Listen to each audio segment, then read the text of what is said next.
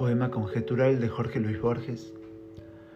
El doctor Francisco de la Prida, asesinado el día 22 de septiembre de 1829 por los montoneros del Lao, piensa antes de morir. Zumban las balas en la tarde última, hay viento y hay cenizas en el viento, se dispersan el día y la batalla deforme, y la victoria es de los otros. Vencen los bárbaros, los gauchos vencen. Yo, que estudié las leyes y los cánones, yo, Francisco Narciso de la Prida, cuya voz declaró la independencia de estas crueles provincias, derrotado de sangre y de sudor, manchado el rostro, sin esperanza ni temor, perdido, huyo hacia el sur por arrabales últimos, como aquel capitán del purgatorio que, huyendo a pie y ensangrentando el llano, fue cegado y tumbado por la muerte, donde un oscuro río pierde el nombre, así habré de caer.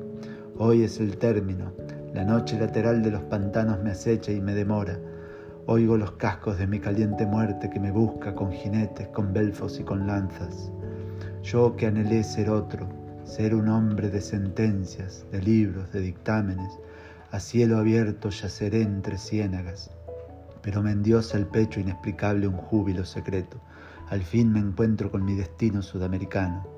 A esta ruinosa tarde me llevaba el laberinto múltiple de pasos que mis días tejieron desde el día de la niñez.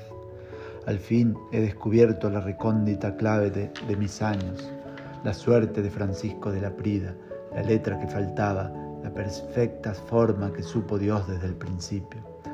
En el espejo de la noche alcanzo mi insospechado rostro eterno, el círculo se va a cerrar, yo aguardo que así sea. Pisan mis pies las sombras de las lanzas que me buscan, las befas de mi muerte, los jinetes, las crines, los caballos se ciernen sobre mí. Ya el primer golpe, ya el duro hierro que me raja el pecho, el íntimo cuchillo en la garganta.